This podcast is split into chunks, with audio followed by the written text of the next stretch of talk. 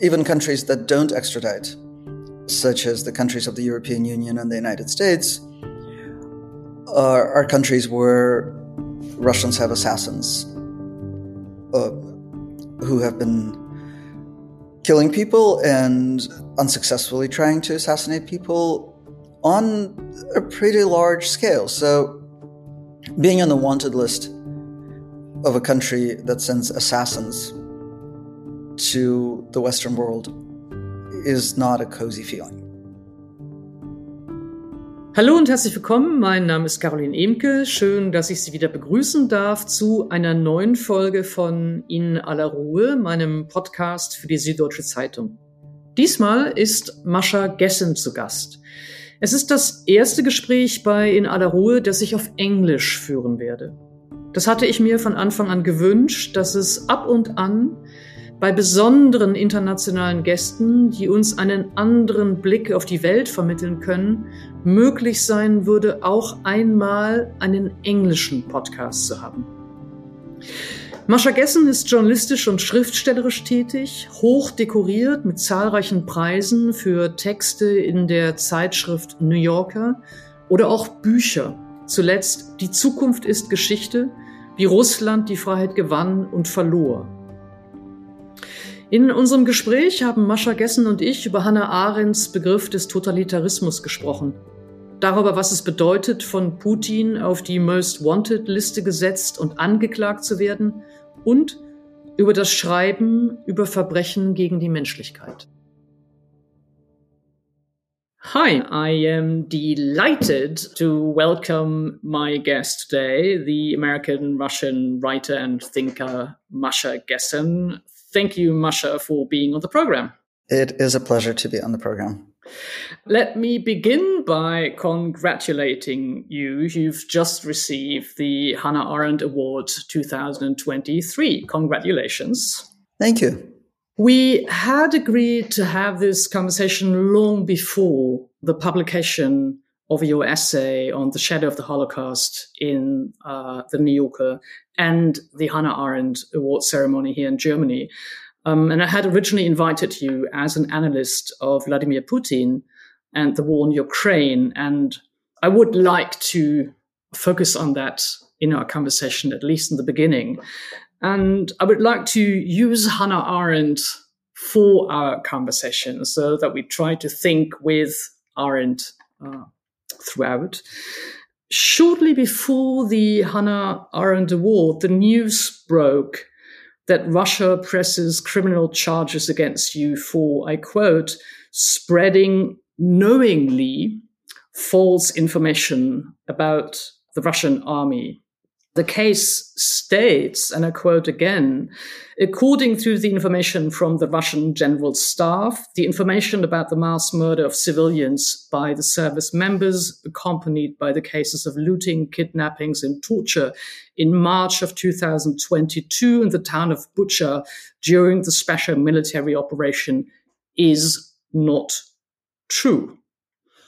I first of all would like to know how did you learn about the fact that there are criminal charges pressed against you? That's actually a great question because uh, the way I learned it originally was there was uh, a news item on a pro government Telegram channel sometime in September. And it was picked up by all the government media in Russia. But the lawyers that I'm regularly in touch with for various reasons um, looked and said, um, We don't see you in any of the databases. And it took us a month to find the case. And the way that one finds the case is that I had to then formally engage a lawyer in Moscow, which is not easy because a lawyer in Moscow cannot receive money from abroad. So a proxy had to uh, enter into a legal arrangement with this lawyer on my behalf. And then the lawyer had to query the central apparatus of the investigative committee. And then they said, we don't have anything. And then she started querying regional investigative committees and found my case in a Moscow court. And one of the first reactions that I had to that was once a, you knew that it was true. Once I knew that it was true, and um, and it was in the independent media, and the reason it was in the independent media was that they were waiting for confirmation from me that we actually found the case. So once it came out in the media, one of the first reactions I got was from a friend of mine who wrote, You're lucky you found your case. I've been looking for mine for four months. Um, so it's not an atypical story.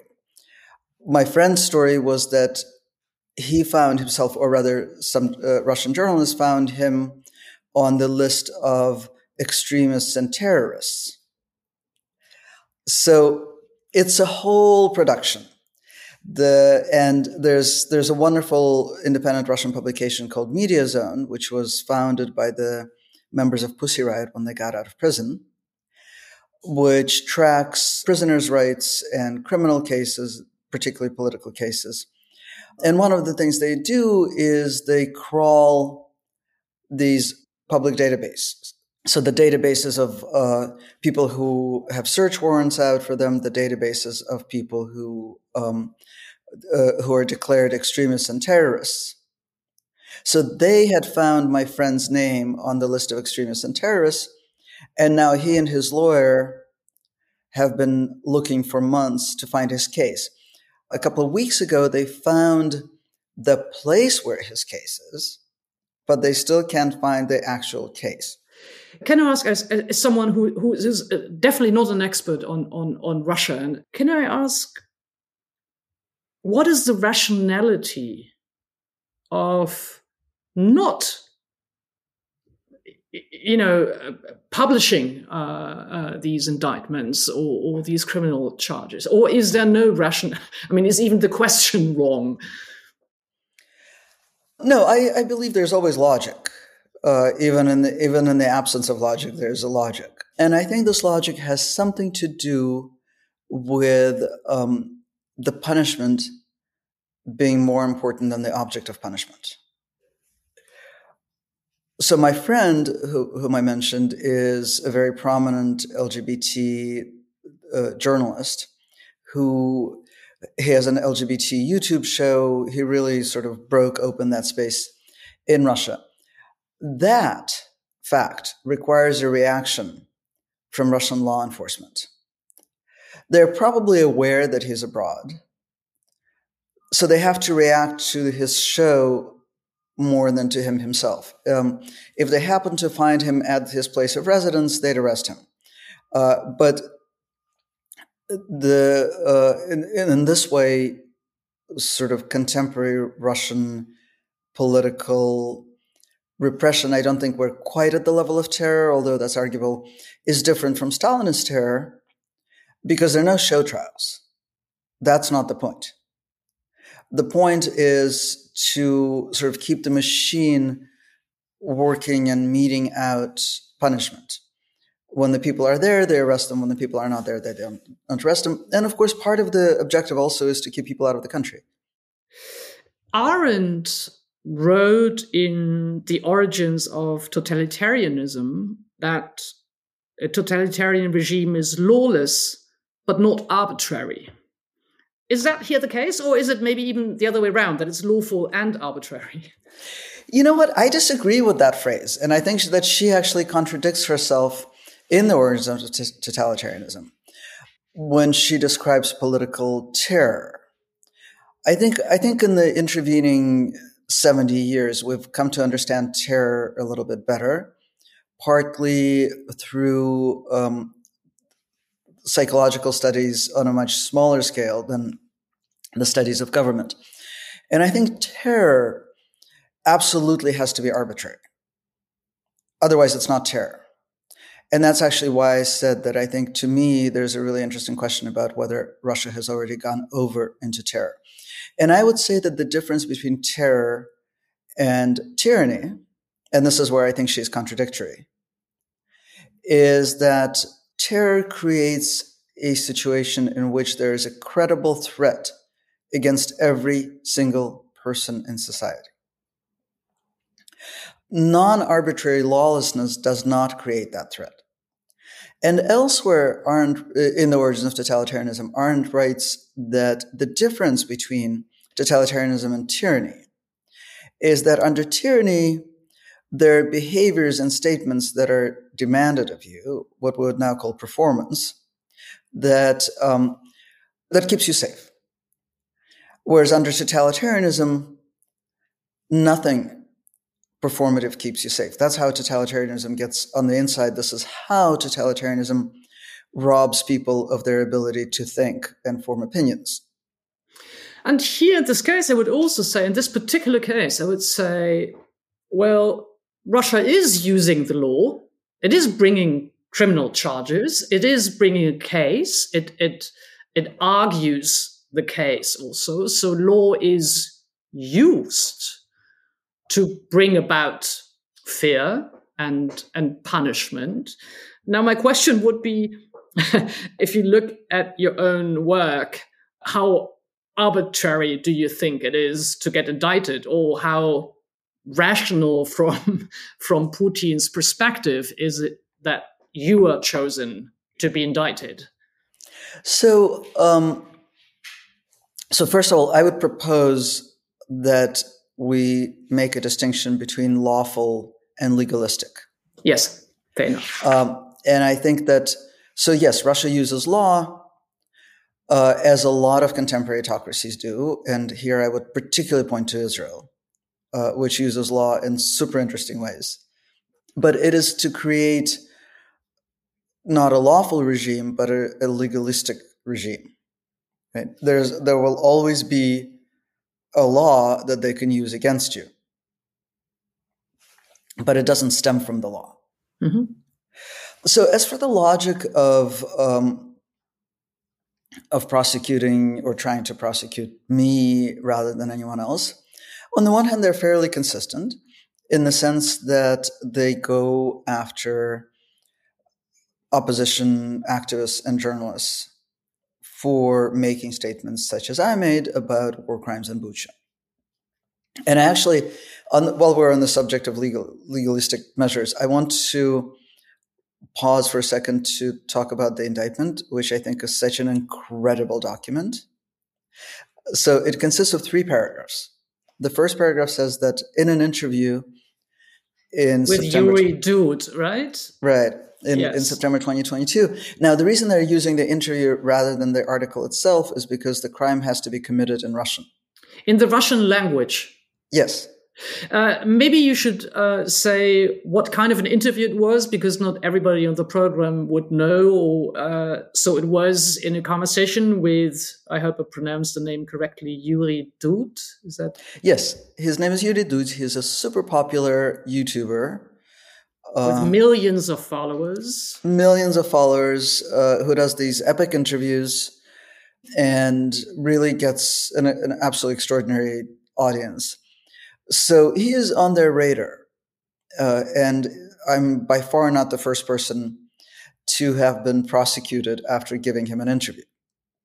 But I also think that Russia may well have wanted to prosecute me earlier for articles in the New Yorker, but couldn't because they're in English. And because the regime is legalistic, uh, it actually follows some of these obscure rules. Uh, so English is not a state language of Russia.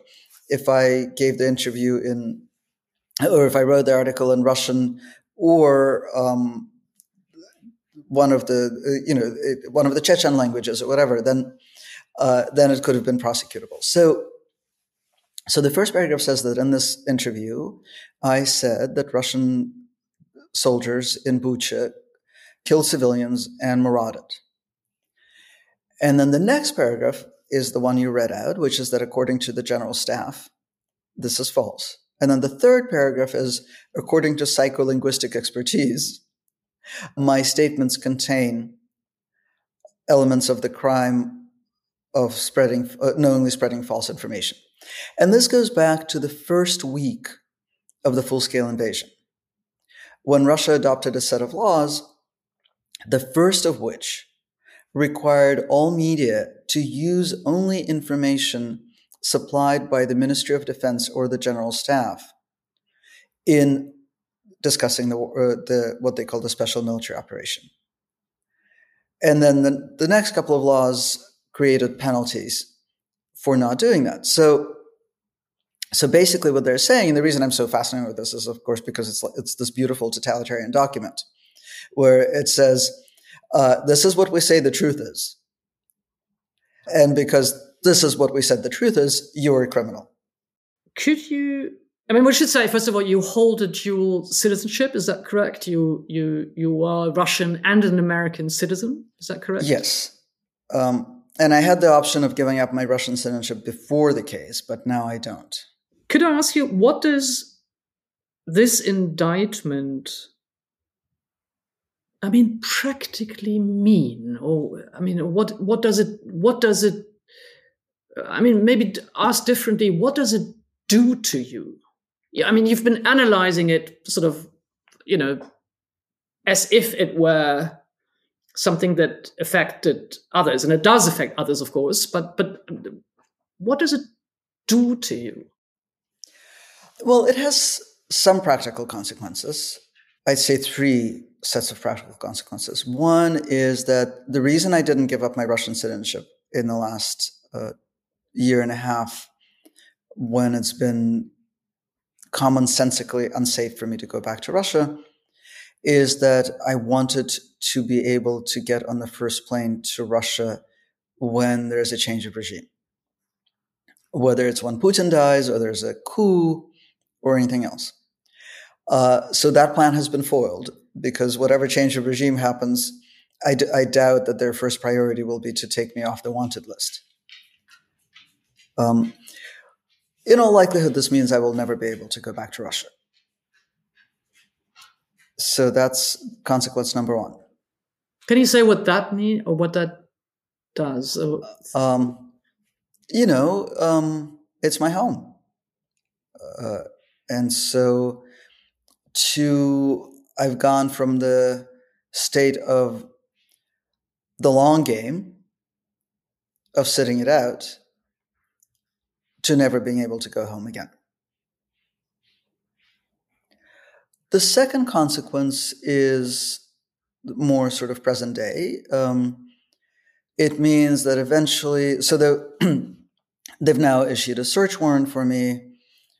Uh, then, after they decide that they didn't find me, they're going to arrest me in absentia and then try me in absentia and then sentence me to somewhere between seven and a half and 10 years, uh, which is the standard sentence for this um, kind of uh, so called crime in Russian courts. And then they will put out uh, an Interpol warrant.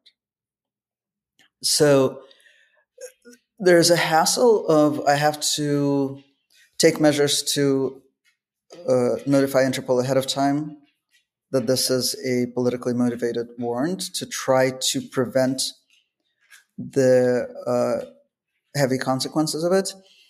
But it really narrows my travel options. Uh, there are countries, including countries where I have very close friends, where people get extradited or just simply kidnapped.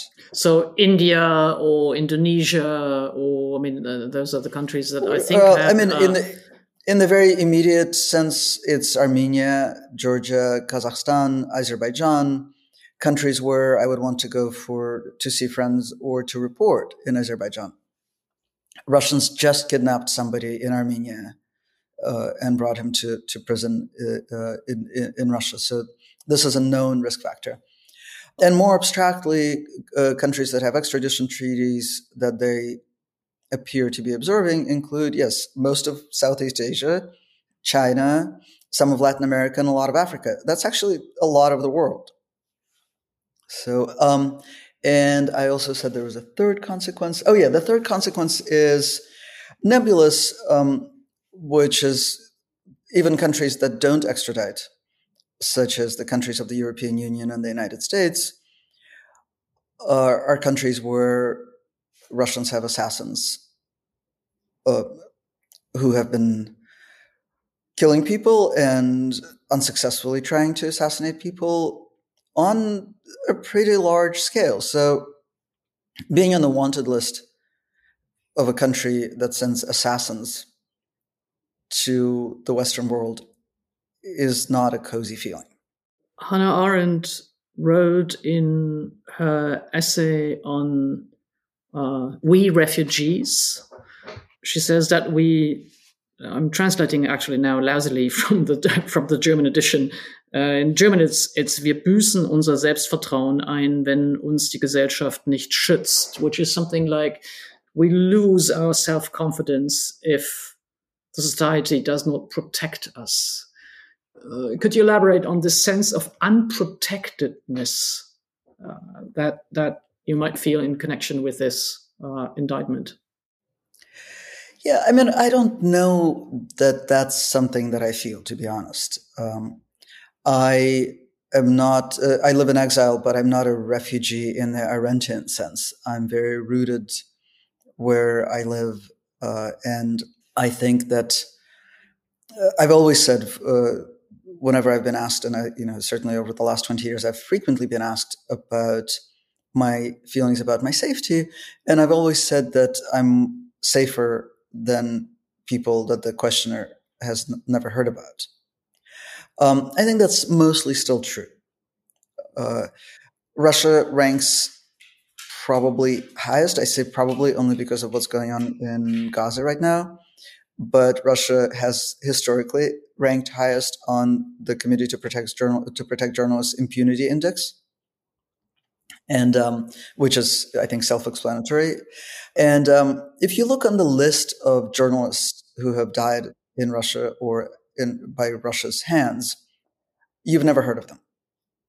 In general, prominence protects people. I'm not exactly sure how it functions. So I think that's still to a large extent true. Um, but,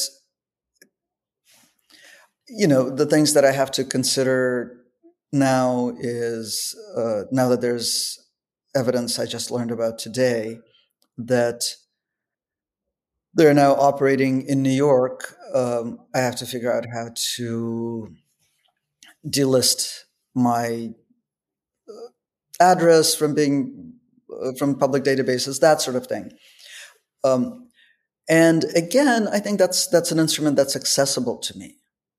I have the I have the connections and the wherewithal to do it. I'm much more worried about the literally scores of Russian journalists who have uh, temporary status or no status in the countries where they're living and who really are left completely unprotected under similar circumstances.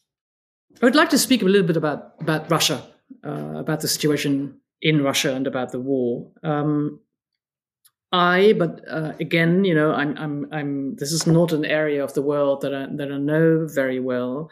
My impression is that I hear not enough about Russia itself. That I hear a lot about the war, about the front lines, you know, about about the trenches, about about the weapons, but not enough about life, about civil society, about the people inside Russia. It, it, it seems to me um, it's not invisible, but there's there's there's a lack of information, at least from for, for, for someone like me. So I would like to hear a little bit more from you about Russia. And the first question is, how do you get your informations about what's going on in Russia? Um, you know, I don't think I have enough information. And that's part of the reason that you are not hearing a lot about Russia. Russia's strategy of shutting out all independent Russian journalists and a majority of foreign journalists has been very effective. They really have brought the information space fully under control. And, you know, just to give you an idea of how uh, severe it is, I mean, I, uh, my grandmother was the censor for um, foreign correspondence working in, in Moscow from 1946 until 1957. And because I wrote a book about my grandmothers, I really immersed myself in the world of, of Stalinist censorship. And um, I would say that it's the instruments are different. but it's comparable. When my grandmother was the censor, the instruments were isolating credit correspondence. They lived in basically a compound, and they um, they had very little access to anybody who who they didn't uh, who wasn't supplied to them by the Soviets. Some were enterprising and figured things out or, or made friends, and this is where the censorship came in because all of their all of their dispatches had to go through my grandmother, uh, who would be crash taught a language every time they accredited a new correspondent, which was her favorite part of the job. And um, now there's no official censorship, but the isolation is pretty similar. Uh, it is achieved by, you know, they basically stripped all American and most British journalists of accreditation. Then they allowed a few back in, but they're, um, they've created an atmosphere of absolute terror especially by arresting Evan Gershkovich, who is um, who was a Wall Street Journal correspondent, and it was very clear there was a message that he had he had strayed too far from interviewing officials in Moscow. He went to Yekaterinburg and was actually doing enterprise reporting there. So he's now in jail, facing uh, espionage charges that carry a 20 year sentence a potential 20 year sentence. Um, and then they now they do exactly what they used to do back in the Soviet Union, which is they take having created this extremely constrained space, they now take correspondence on tour. So, for example, Roger Cohen of the New York Times went to Russia for a month and had a reporting trip entirely curated by the Kremlin. Um, not a thing that I think um, the New York Times should have done. But I also understand why they did it because that's the only way to report on Russian life. So, well, it could so be interesting. I mean, it could it could be interesting to write about what such curated tours are like. Um, but of course, they took somebody who, even though he has a lot of foreign reporting expertise, has no Russia expertise. So it's hard for him to to write something like that critically and this, um, of course, is you know uh, is is right out of the Soviet playbook. Um, uh, you may be familiar with the Lion Feuchtwanger's uh, book, uh, written, book written in 1937, "The Height of the Great Terror," uh, which was the result of such a curated tour. So, um, so um, now, what? Uh, how I get information? I through social media, through Telegram channels. I still have a little bit of family in Russia. I can't really say that I have friends in Russia anymore because uh, most of the friends who whom I would call friends left in the first week of the full scale invasion. So I have acquaintances. Uh, could you describe in um, in Arendtian terms who who who who had a, a, very strong concept of the public sphere, of the role of the public, of the role of the res publica, and uh, a, a, very strong idea of what pro, you know private realm or private space was. Could you describe in Arendtian terms what's happening to the you know the public spaces or to private spaces at the moment? Right. So, um, well, public spaces have been systematically destroyed over the last 23 years, um, but particularly, of course, in the last couple of years. And that, uh, that, that, that encompasses a variety of things that we may think of as public spaces. Certainly, there are political spaces; those were destroyed first. Civil society spaces, came second. But, you know, wherever people might have met for a political conversation or a conversation about history, which of course is also a political conversation, those were systematically destroyed. And I think I can say with some confidence no longer exist uh, as of two years ago. And um, cultural space. Theaters have been raided, and uh, theater directors have been arrested, and I suspect killed on two occasions. And um, so that uh, right now, uh, one of the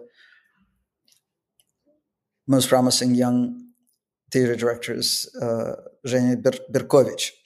Zhenya Berkovich and the playwright she was working with, Svetlana Polishuk, they're both in prison. Um, I can't even remember for under what ridiculous charges, but facing long prison terms and the same. I'm not even going to mention media because I think people are quite aware of, of, of how that's played out.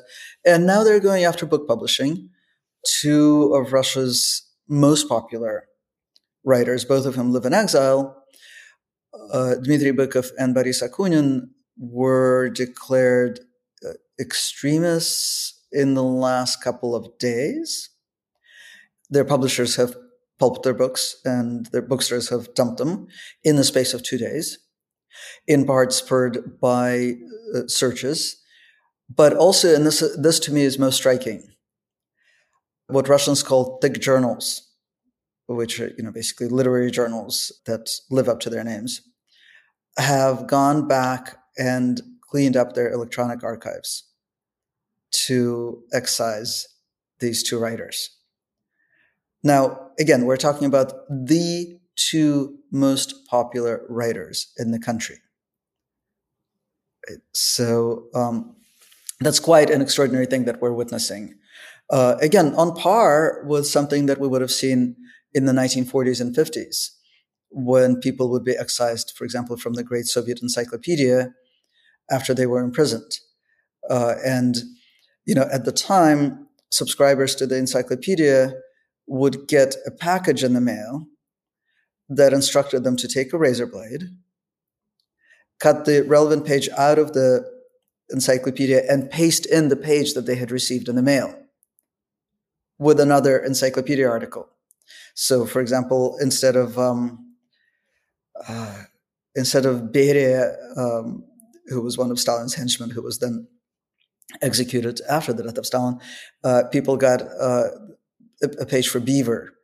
So, but there's limits to how much you can censor or control the information about the war in Ukraine. I mean, you cannot control death. You cannot you cannot control you know the the, the fact that there's sons and brothers and husbands and and fathers uh, who are dying. Um, you know, this is actually where I think Arendt's insights are particularly useful because she writes a lot about well, not a lot, but I think that some of her most valuable insights about totalitarianism come at the very end of the book. And it's the last section of the last chapter, and it's on loneliness. And if, if we put it in terms of public and private, the destruction of public space creates loneliness. Loneliness is not the inability to be in the company of others, but it is the inability to be in the company of others in a meaningful way. To act in concert. to act in concert, um, to think in public. And she goes further and says that thinking under totalitarianism is all but impossible, precisely because of loneliness. And so, what does that mean for a woman whose son is killed, what they um, what the authorities insist on calling the special military operation. She has no instruments for thinking about it. If she doesn't know that it's happened to others because it's not in the papers, because she has no community space in which to share it with other women uh, or other families, then it's her personal tragedy. And at some point, she may face a, a choice about this personal tragedy, which is does she think of it as something that the regime has done to her? Uh, does she think of it as the result of the war? And in doing so, does she pay an even higher psychic price? Because whatever connections she does have will be threatened by this, uh, by taking this position. Or does she treat it as her isolated personal tragedy? Uh, and by doing so, does she maintain at least a sense of belonging to to something greater, even if it's just as uh, uh so little as turning on the TV and joining in this military fervor instead of questioning it in her most vulnerable moment. And you think that's what's happening? I think that's what's happening. I think we see some exceptions to it. And I think that if we look closely at where the exceptions occur, they occur where social ties remain. So the first place for uh, where where people, uh, where women in particular, really started raising their voices was in Dagestan, a place with a lot of clan cohesion and just general social cohesion because it's largely rural still, but you know, in this sort of normal post-Soviet urban space where people can live in a nine-story apartment block for decades without knowing their neighbors, it's much le- uh, less likely to occur. Um, I would like to speak a little bit about fear. Um, uh, fear in Hannah Arendt is an anti-political uh, concept, but I'm also interested in fear in a different sense. If you remember uh, Svetlana Alexievich's book on Chernobyl, it was to me most valuable in the description of people being so afraid within this authoritarian system that they were afraid to report the truth about what's going on uh, to the next level. And so somehow fear wasn't really a stabilizing factor, but it was to some extent, I don't know if it was subverting it, but it was dysfunctional. I mean, fear, fear seemed to create a dysfunctionality of the system. Could you, could you describe how, how you see that develop at the moment? Is, is there something dysfunctional, uh, something that threatens this stability of Putin? And if I may add, is it maybe Putin's own fears? Um, again, I would I would amend Arendt a little bit because I think that um, in in the intervening seventy years we've developed a finer vocabulary for what um, for what she was describing. Um, and I think that totalitarianism functions by inflicting anxiety. Fear has an object. It, you can be afraid of something specific. You can be afraid that they're going to come for you, for example. Uh, you can be afraid of, of getting killed, arrested, whatever.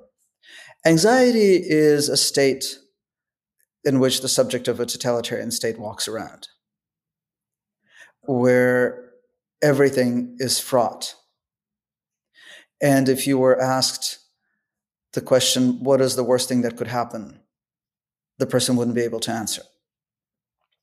Um, and I think what Alexievich is describing is anxiety. It's, it's not fear. None of the people that she talks about would be able to say exactly what kind of consequences for what they fear. They just know that they're supposed to stay quiet uh, and uh, and not disturb the the sort of the general state of things as they are. And so, in that sense, I don't think it's a destabilizing factor. It's a stabilizing factor. It's essential for the existence of the totalitarian regime is to keep everybody in a state of inaction. Like people can function to the extent that they can go to work and take care of their families, but they can't, as you and I can't, in a state of anxiety, make plans for the future think critically, speak up, and even as in Chernobyl, recognize when something extraordinary has happened, unless you're told from the top that that's, that's what happened, which is why I find my indictment to be such a great document. It, so yes, that people in Russia are in that state. And that state is created by the, uh, the constant political pressure, by the general tenor uh, of, um, of things right? Because I, uh, I, can't call these things any of the normal names like public space or television or journalism. But if you turn on the television in Russia, people are screaming. Right? Um, they're screaming about the war. They're screaming about Americans. They're screaming about Ukrainian Nazis. You know, they're constantly screaming. Uh, everybody. Gender. I'm sorry. About gender. About gender, absolutely yes. Uh, oh yeah, the, uh, thank you for mentioning that. Gender is, of course, a huge instrument of creating this anxiety because it plays into. So you know, uh, usually in the same sentence that they talk about so-called Ukrainian Nazis, they also talk about the gender ideology, and that taps, taps right into people's fears that their children will be strangers to them. Will be people so, like us. Let's let's. Yes, yes, their their children will be people like us. Yeah. Yeah, which is why I, you know, occasionally there's um, um, there's a spate of articles about me or people like us because I look scary to Russians. Right? Um, that's that's sort of one aspect. Uh, oh, and another thing, of course, that causes the uh, the anxiety is the results of Western sanctions. The results, uh, you know, Western sanctions have been completely toothless against the war machine the, the government can still uh, sell all the oil and gas that it wants and procure all the dual use technologies and, and weapons that it wants. Um, and it has money. But the people are, you know, they're, they're staring at extreme inflation, shortages, and a general sense of instability. And is that threaten? I mean, what? I mean, I'm looking for what could be a threat to Putin. What could destabilize uh, his regime? Right. So this is where we get to Putin's fears, and I think Putin's fears also stabilize the regime. Stabilize or destabilize? They stabilize it, and this is how. Um, it's true that Putin can be threatened by. Uh, so there, you know, there are two fantasies about how Putin Putin's regime collapses. The fantasy number one is that people dissatisfied with uh, the results of economic sanctions rise up and bring him down. That's ridiculous. The other fantasy is that the elites, squeezed by economic sanctions and their, their assets being seized in the West and not being able to travel to the West, that they rise up and bring Putin down. I call it a fantasy advisedly because I think that it fundamentally misunderstands the nature of the regime, which is that there aren't elite groups functioning. There's one patron who distributes money and power. And so if the, if the pie gets smaller, then the challenge is to get closer to the center, not to form uh, bonds of solidarity.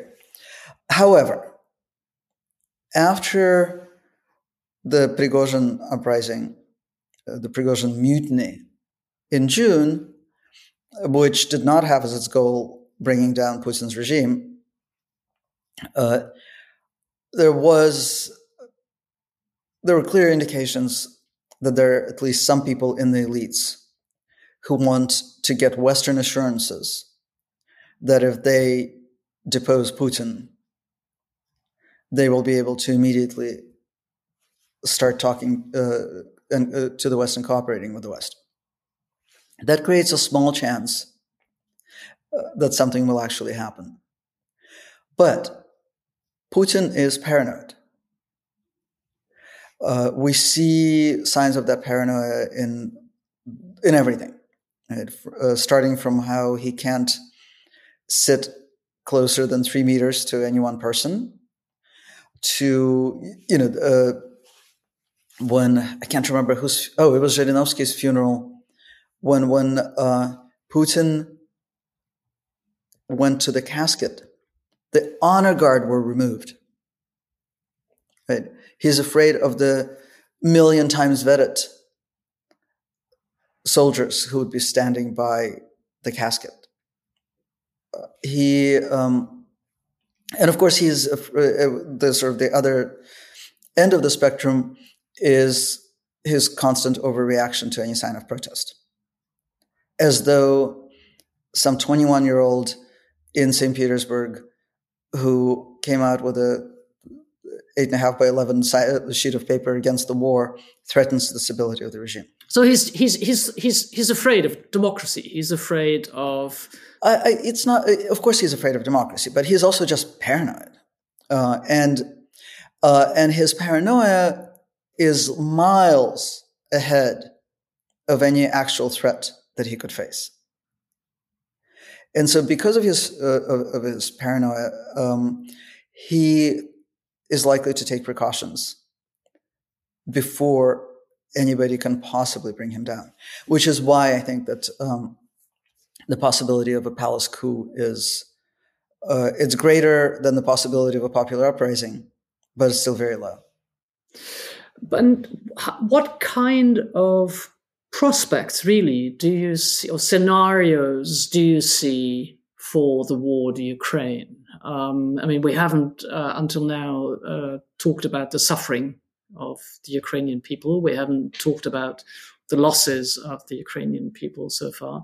But what kind of scenarios can you imagine for for the Ukraine? It's looking very dark to me from fairly early in the war, when uh, when the original plan to take over Ukraine in two or three days failed, Russia went into basically a forever war mode. For Putin, anything that's not an outright defeat, which means he loses Crimea, Anything else is either a success or tolerable. So he can continue this war indefinitely. For Ukraine, it's the opposite. Uh, Ukraine has to fight the war in the time available when it still has human resources and when it still has the support of the West. And both of those things are running out. Ukraine has, is, is running out of people uh, who, who can fight. They haven't released uh, any people who enlisted or were drafted in the first days of the war. They can't afford to. Uh, the average age of a Ukrainian soldier uh, keeps inching up and up and up and there are just there are very few people to mobilize anymore and us aid is running out and european aid is is is running out. So this was exactly the design. Uh, the kremlin wanted to wait out the european consensus and of course it's looking forward to seeing trump get elected. But even uh, even after the midterm elections uh, in, in, the US, things started looking much brighter for Putin. And this was very much the analysis in the Kremlin was great. Now we can throw a wrench uh, in, into congressional support for Ukraine. And on top of everything else, there's Israel, which is sucking up US resources and US goodwill. Um, here in Germany, the discussion on uh, the support for Ukraine has quite often focused on the legitimacy of Ukraine defending itself and uh, it requiring, you know, solidarity, support. That only asking the question about exit strategies, asking the questions about you know, negotiations, asking uh, the question about ceasefire, have been very often here framed as uh, a lack of solidarity, as a support for the Russian uh, cause. What do you think about this? Uh, uh, you know, how not just legitimate, but how necessary do you consider the question about the strategy or about an exit scenario? I think it's a it's an immoral question for two very very simple reasons. One is internal to Ukraine, which is that when you say to Ukrainians, can you negotiate to give Putin some land so that he will leave you alone? What you're saying to them is, can you give up your cousin, your aunt, uh, your brother in law to the torture? And we know this, right? Torture, marauding, and other war crimes that are committed consistently under Russian occupation? That is an immoral question to ask. We're talking about millions, we don't know how many millions of people who are living under occupation or have been removed to Russia. We're not talking about land. That said, there are many people, there's a growing number of people in Ukraine who would go along with this.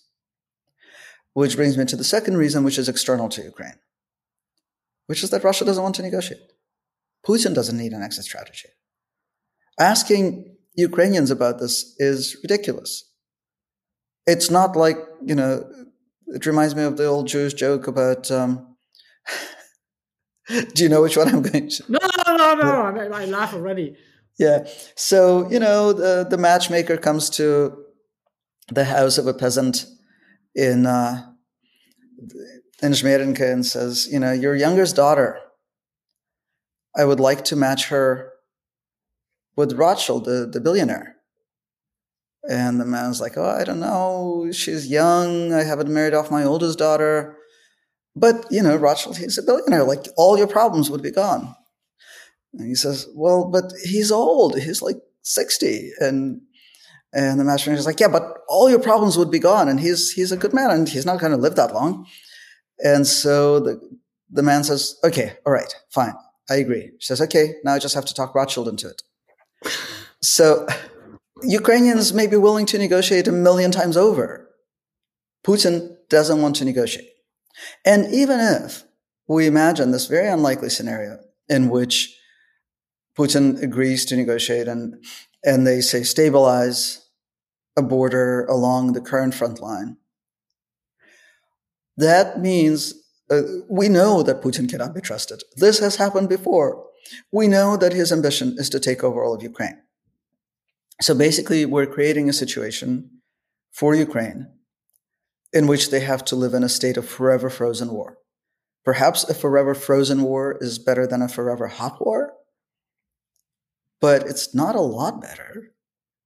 And the consequences for Ukraine in terms of people coming back to the country when they see that that's what they're going back to, or being able to build anything and being able to to rebuild at this point it's rebuilding its democratic mechanisms uh, when they're under constant threat of, of war.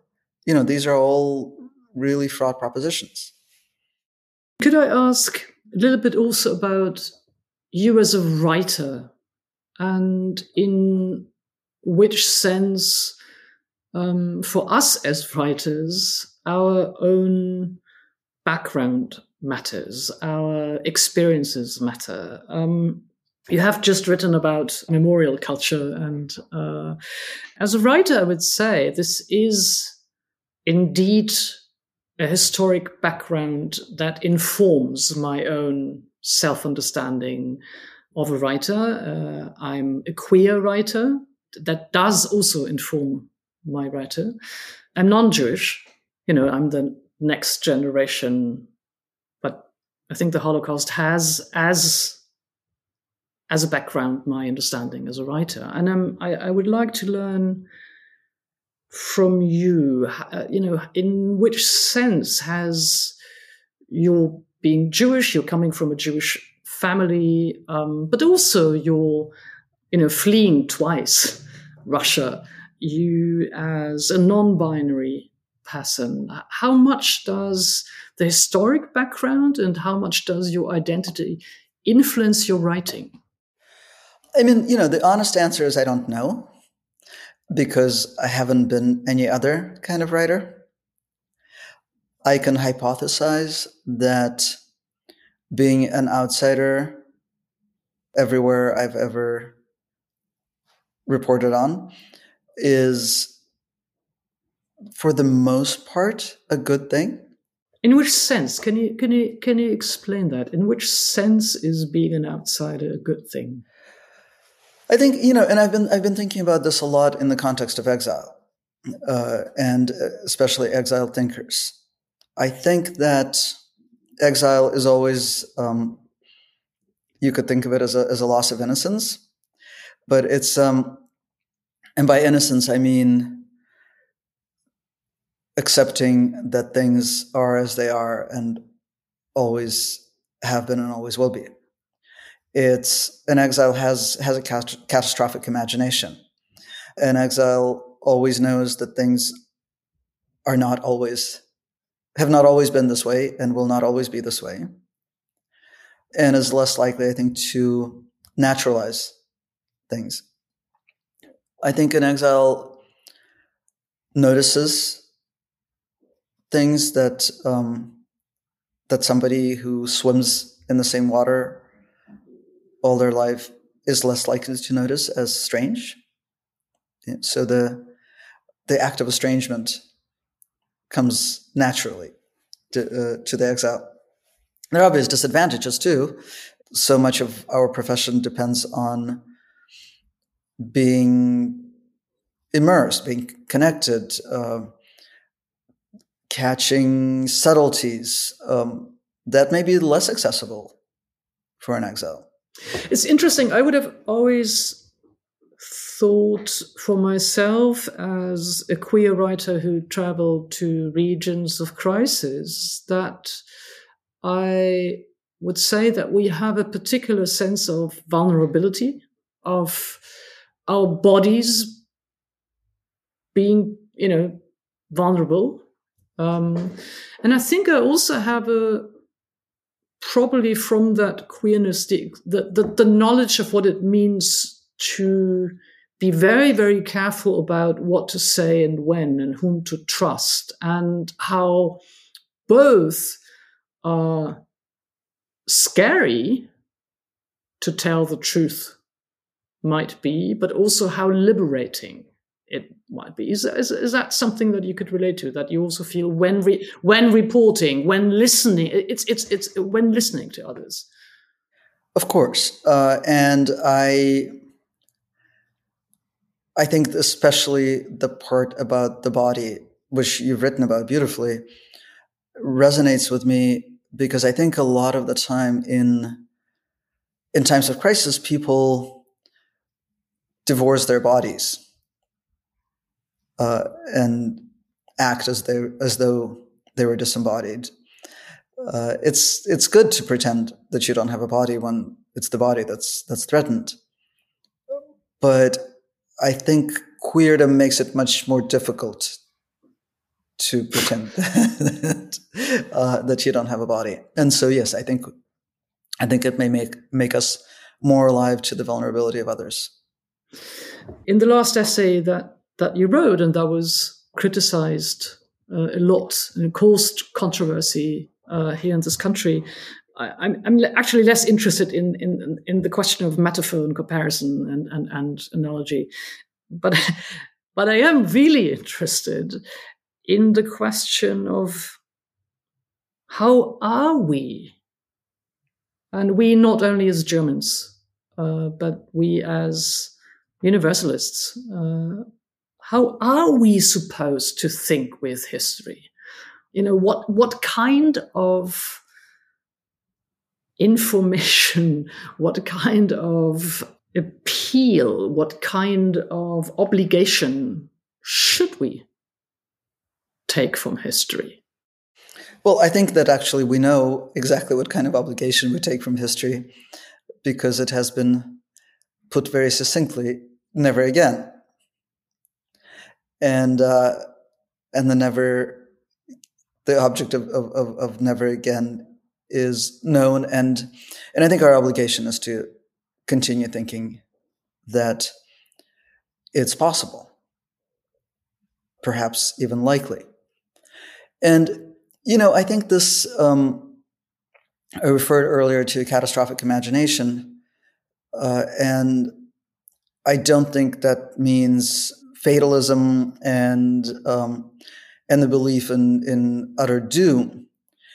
It's it's knowing that history is not linear, and um, and knowing that it's it's contingent, and its contingency means that we're acting in history all the time. But is it relevant for uh, taking these lessons seriously each generation again? Is it relevant who I am or who my family was? Uh, and I ask that also because you are, you know, a, a migrant in uh, the United States.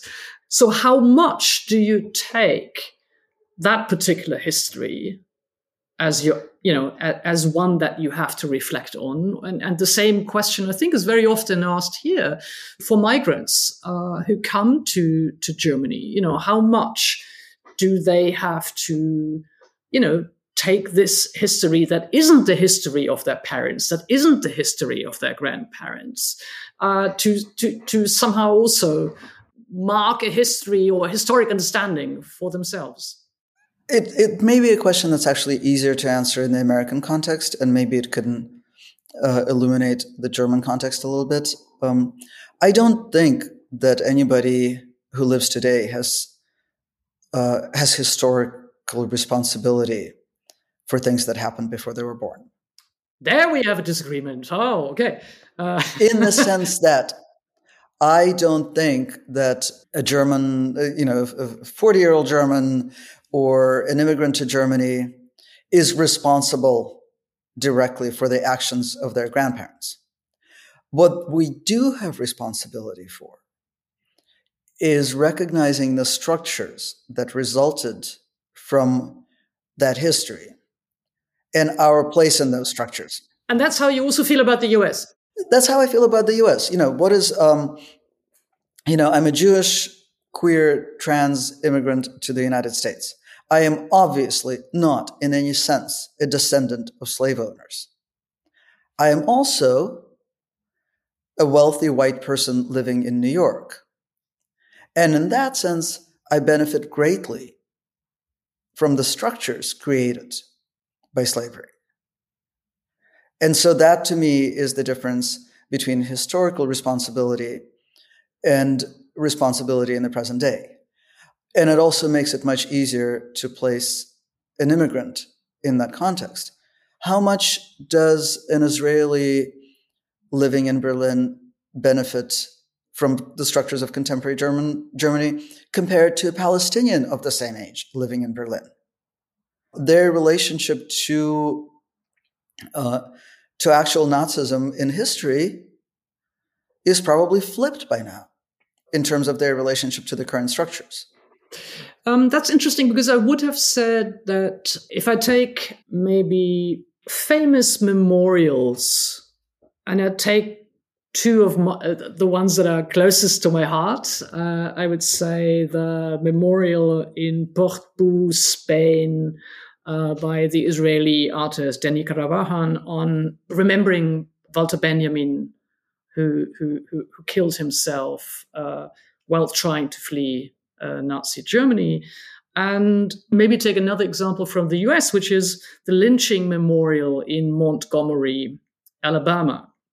And I would say, without comparing uh, or actually we could even compare and, and, and, say they're not the same, but without equalizing, so to speak, the atrocities that they are there to remember.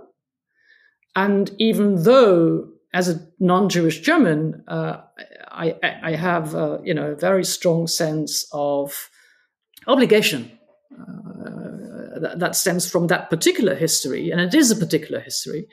And yet they both have an enormous effect on me.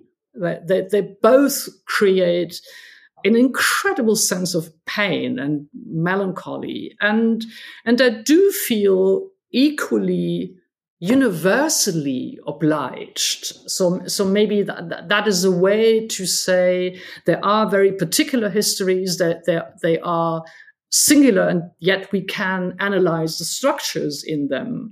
And they could constitute a similar ethical, moral, universal obligation. W- w- would you agree with that? Absolutely. And I think that the power of those memorials is that they both remind us of what humanity is capable of at its worst. And if they remind us of it effectively, uh, as I think they do, it, they resist being thought of as, as things of the past, as merely memorials to something that happened a long time ago. Uh, yes, I uh, yes I agree. I think, um, and uh, I mean, just just to be more clear, you know, the lynching memorial in Mon- Montgomery is not a reminder of what white American Southerners are capable of. It's a reminder of what humans are capable of. And that's where the, the universalism comes in. I agree. And of course, uh, you know, the, the, the Portbou Memorial also is what humans uh, in general are capable of. And yet still, it does have a particular effect on me. It does, for me, remain a singular, you know, very particular crime for which I do feel a very particular responsibility and obligation. I think you can feel both. I think that's, I mean, I think both things can be true at the same time. Yeah. Let me, first of all, thank you very, very much, Masha, for engaging and thinking together with me. Uh, uh, it's a, it's a great honor and joy. The honor is mine.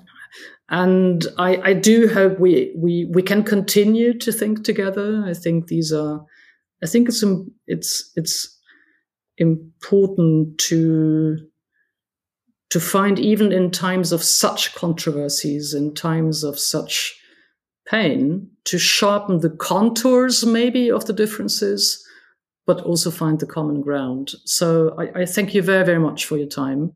Thank you. This was an incredible pleasure. Always, I ask uh, my guests uh, uh, in this podcast uh, if they could give an, uh, one recommendation for a book that you've read recently, a film that you've seen, a Netflix series, a concert, uh, something that you might like to to share with our audience. So I'm going to share something perhaps a little unexpected, which is a new Showtime series called Fellow Travelers. It's about two gay men, and it spans American history from the McCarthy era to the AIDS epidemic. Is it a miniseries or, or? It's an eight, yeah, eight episode miniseries um, that is perhaps the first cultural product I've ever seen that manages to be no, not the first, no, not the first, but one of the few that managed to be incredibly politically and psychologically astute about some of our worst tendencies, like the McCarthy hearings and what it did to people, to their morality, and just unbelievably hot. It's it's a celebration of sex. Can, can you say the title again? It's um it's called Fellow Travelers. Okay, uh, so and it's it's Showtime. It's Showtime. It's an eight episode miniseries, and the last episode just landed maybe a week ago. Okay, thanks very very much, uh, Masha Gessen. Uh, it was a pleasure to talk to you. Thank you. Thank you for having me. Und das war es auch schon wieder mit dieser Folge von In aller Ruhe. Wenn Sie mehr über Mascha Gessen erfahren wollen, dann schauen Sie auf sz.de-in aller Ruhe. Dort finden Sie auch alle bisherigen Gespräche von In aller Ruhe. Die nächste Folge kommt wie gewohnt in zwei Wochen, also am 27. Januar. Vielen Dank für die Unterstützung und Produktion dieser Folge an das gesamte Team der Süddeutschen Zeitung und Ihnen vielen Dank fürs Zuhören.